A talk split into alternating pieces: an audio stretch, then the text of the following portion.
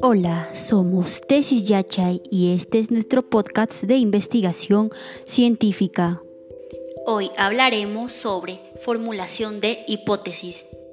El método hipotético se emplea todo el tiempo en situaciones de la vida cotidiana, pues al realizar cualquier actividad se hacen pronósticos sobre sus resultados, a veces de forma premeditada y otras sin tener conciencia de ello. La Fuente y Marín consideran este paso como el comienzo formal del proceso de investigación. Asimismo, explican que la investigación no existe un método para llegar a la hipótesis, puede aparecer como fruto de la inspiración, el genio, la lectura, por ejemplo, pero siempre tiene su origen en un problema.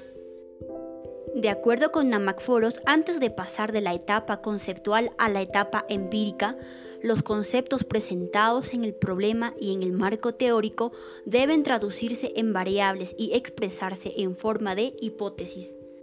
Rojas señala que para estar en capacidad de plantear las hipótesis es necesario aproximarse a la realidad empírica, de esta manera se conocerán de primera fuente las características de las variables específicas del estudio y será posible ofrecer soluciones o estrategias más acertadas.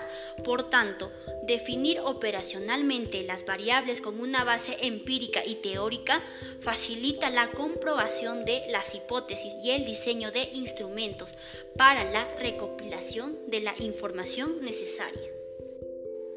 La hipótesis para vara es la mejor solución o respuesta preliminar lógica, plausible, pero aún no comprobada o verificada.